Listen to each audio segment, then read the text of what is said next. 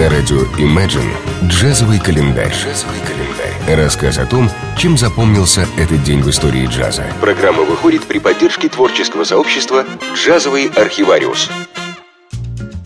31 октября 1922 года в штате Луизиана родился Иллинойс Жаке. Этот музыкант был одним из первых R&B-саксофонистов, соединивших элементы джаза и раннего рок-н-ролла.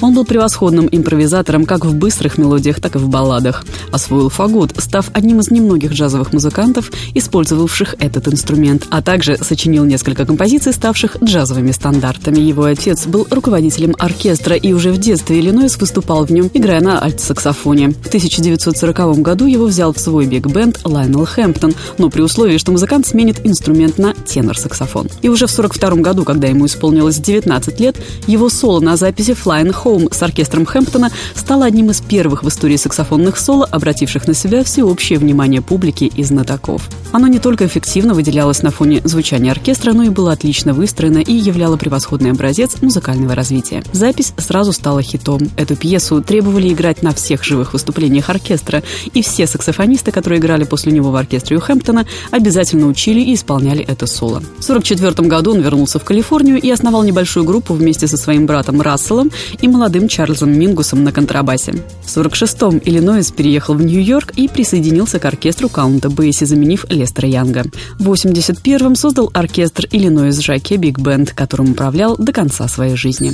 Джазовый календарь. 31 октября 1956 года трубач Чет Бейкер и саксофонист Арт Пеппер записали альбом с названием Playboys. Он оказался третьим в истории успешного сотрудничества между Пеппером и Бейкером.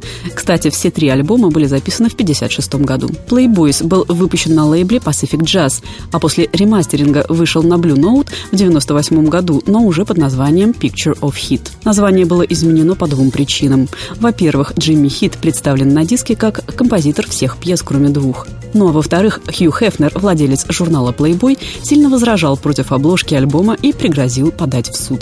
Джазовый календарь. 31 октября 1930 года в городе Деннисон, штата Техас, родился саксофонист Букер Эрвин.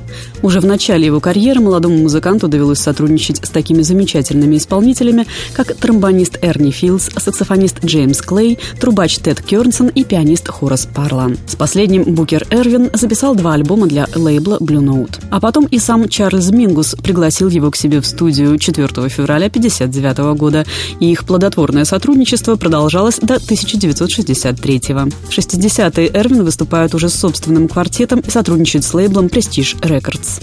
Его музыка страстная, сильная и жесткая с элементами блюза и госпела. Есть мнение, что большое влияние на него оказал Джон Колтрейн. Однако при этом, как отмечают критики, Эрвин предпочитает строить свои импровизации на гармоническом принципе. Букер Эрвин умер в Нью-Йорке в 70-м году.